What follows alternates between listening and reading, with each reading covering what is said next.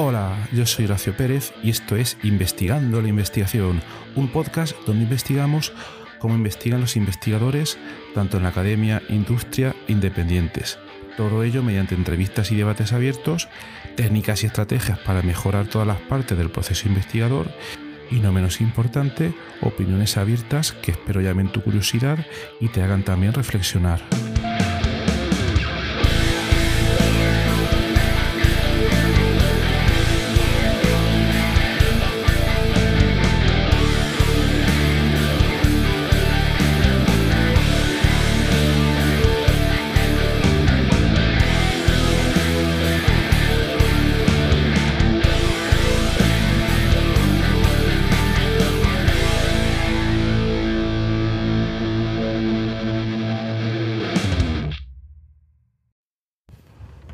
Hola, en los 230 y pico y tantos episodios que llevo ya de este podcast, eh, mi intención ha sido y sigue siendo, y espero que siga siendo, intentar reflejar no un área específica de investigación, es decir, no centrarme específicamente en bioinformática o en filosofía de Hegel, por decir algo, sino tratar de entender y comunicar y divulgar cómo son los procesos de investigación en sí.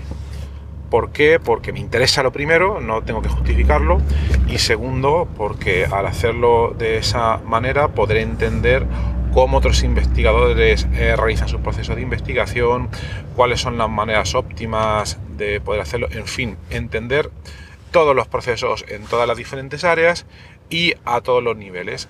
De hecho, en el tráiler de este podcast, esa era una de mis premisas o digamos una de las principales premisas iniciales que yo tenía a la hora de explicar ah, mi motivación para realizar este podcast, porque no encontraba una manera, no encontraba entonces eh, ningún podcast que tratase la investigación desde este ámbito, ¿de acuerdo? Entonces, eh, creo que ese objetivo pues lo voy consiguiendo en parte al tratar eh, cómo investigan los investigadores. He traído al podcast entrevistas de diferentes eh, perdón, entrevistas a investigadores de diferentes áreas, eh, algunos debates, etcétera, etcétera. Pero me di cuenta de que el objetivo no lo estoy cumpliendo al 100%. perdón. Y voy a explicar por qué. Y ese es el motivante que tengo hoy para este episodio. Veréis, hasta ahora eh, tendemos, y yo he tendido de manera subconsciente, a tratar la investigación como un acto eh, académico principalmente, ¿no? Es decir, la investigación parece que debe ser algo que únicamente se puede realizar quien tiene un doctorado o quien es profesor de universidad, quien es investigador en un centro de investigación, etcétera, etcétera, ¿vale? Y nada más lejos de la realidad para nada. Eh, también he comentado en otros episodios eh, que la investigación se puede realizar a muy diferentes niveles. De hecho, el primer episodio de este podcast entrevistaba a Teresa Mínguez, que en aquel momento era doctoranda y nos comentaba cómo realizaba sus procesos de investigación. Eh, y entonces con esa idea mi intención era reflejar que, insisto, la investigación se puede realizar a diferentes niveles pero en todos estos casos que he comentado hasta ahora mismo, esos niveles eran académicos, es decir, era gente, personas que como mínimo tenían o estaban haciendo un doctorado y luego pues ahí eh, a titulaciones superiores, eh, gente que está haciendo un postdoc, gente investigadora eh, con su grupo de investigación, catedráticos, etcétera, etcétera. Pero me he dado cuenta de que hay un vacío un vacío muy importante en todo lo que estoy tratando de hacer en este podcast. Y ese vacío es que la investigación está en muchísimos lados.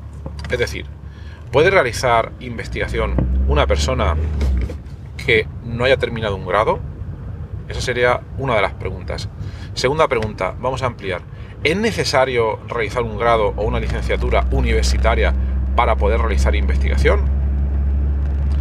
Tercera pregunta, una persona que eh, esté ahora mismo o que incluso no haya terminado sus estudios de instituto puede realizar investigación?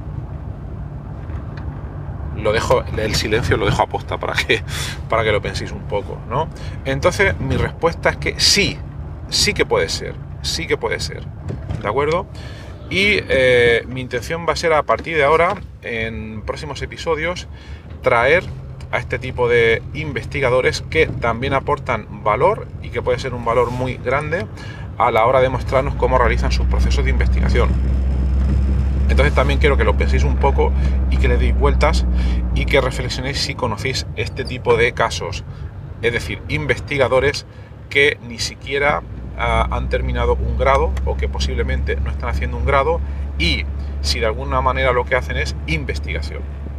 Entonces, en primer lugar, tendríamos que definir un poco lo que es investigación. Todos tenemos una breve idea, una intuición de lo que es investigación, es decir, tenemos, eh, podríamos eh, acordar aquí ahora muy brevemente que investigar es tratar un problema, un problema que hemos centrado en un marco determinado, eh, investigar, perdón, no, puedo definir una cosa refiriéndome a, la propia cosa.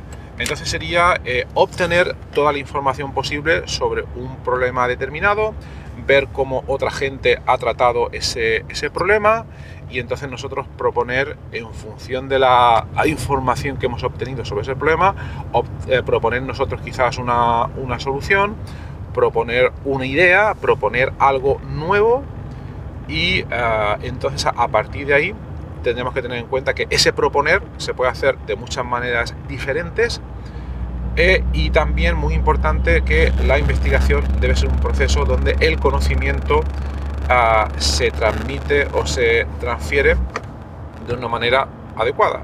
Es decir, yo puedo tener una titulación o no, puedo estar trabajando en un problema súper interesante, pero si ah, las conclusiones que obtengo yo al trabajar ese problema no las transfiero al público para que ese público pueda ver mi trabajo, entonces no me vale absolutamente para nada en cuanto al sentido de la, investigación, porque la investigación debe ser eh, normalmente, y ese normalmente ya lo trataremos un poco más adelante, pero normalmente debe ser abierta, debe ser pública.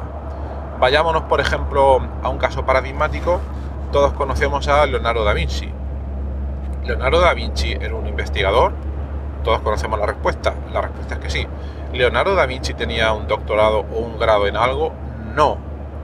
¿Leonardo da Vinci eh, tenía acceso a más conocimientos de los que tenemos hoy en día? No, ni muchísimo menos. Leonardo da Vinci eh, se interesaba por determinados tipos de problemas, los trabajaba hasta la saciedad, proponía ideas, soluciones, nuevos conocimientos y luego los plasmaba en algún tipo de soporte de información el cual nos haya llegado a nuestro día. Sí, Sí, entonces esas serían un poco las condiciones que debe reunir un proceso de investigación. Aplicación a un contexto determinado, que puede ser un problema, no necesariamente tiene que ser siempre un problema. Eh, una propuesta de novedad de trabajo en una idea, en una solución, etcétera, y luego el plasmarlo en un soporte de información determinado. Pues bien, si convenimos que eso es información, entonces ya nos podemos salir de los circuitos académicos a la hora de designar ah, lo que puede ser investigación o no. ¿De acuerdo? Vamos al caso. Eh, os voy a poner algunos ejemplos más concretos para que veáis un poco de lo que estoy hablando. Eh, a día de hoy estamos en la era, estamos en 2023, estamos en la era de los TikToks, todo este tipo de cosas pero si nos retrotraemos, eh, yo ya soy un poco viejo, si nos retrotraemos hace 15 años, entonces los blogs estaban totalmente en boga. Todo el mundo tenía un blog, todo el mundo publicaba cosas. Y ahí habían personas que eh, de manera escrita, porque los blogs es eh, información escrita, había gente que se interesaba en un problema, lo desmenuzaba, lo trataba y, y te comentaba pues lo que hacía para aportar nueva información y probablemente en muchos de los casos era gente que no tenía ninguna titulación universitaria y que te resolvía problemas de una manera asombrosa. Entonces, si os, vais a buscar fuentes en internet, buscáis eh, blogs famosos que hayan resuelto problemas de investigación, podéis encontrar muchos, muchísimos casos. Ese sería uno. A día de hoy, a día de hoy, se pueden ver hilos en Twitter maravillosos, se pueden ver posts en LinkedIn que tratan de aportar nuevos puntos eh, información, nuevas conclusiones a determinados problemas y que de algún modo u otro siguen el método científico para trabajar ese, problema. Entonces, eh, quiero resumir aquí un poco la idea de este episodio en que primero ah, no toda la información, perdón, no todos los procesos de investigación deben ser necesariamente académicos. Segundo, no es necesario tener un título académico para realizar investigación.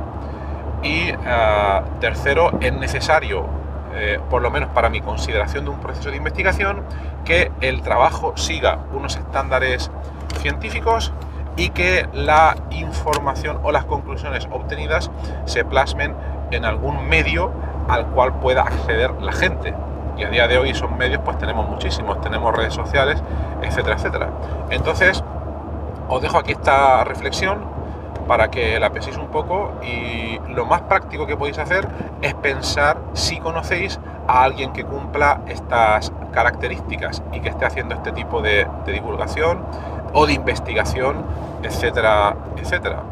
¿Vale? Y una vez dicho esto, a partir de ahora voy a traer al podcast a gente que cumple estas condiciones para que nos cuenten también cómo realizan esa investigación, por qué están o no están en la academia de manera formal, si piensan que lo necesitarían o no de manera formal y uh, cómo la información que generan, la información que publican en los diferentes medios, si tiene impacto y si ellos piensan que ese impacto es mayor o menor que el que sale de publicaciones académicas y una gran cantidad de cuestiones en torno a este tema.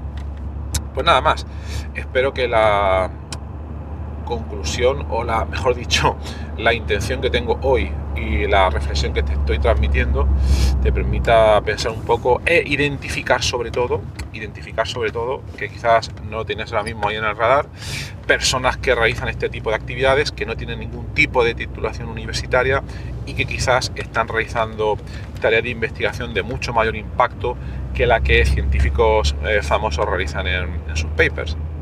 De ser así, te recomendaría que te vinieras, eh, puedes comentarlo en este episodio del podcast en Spotify.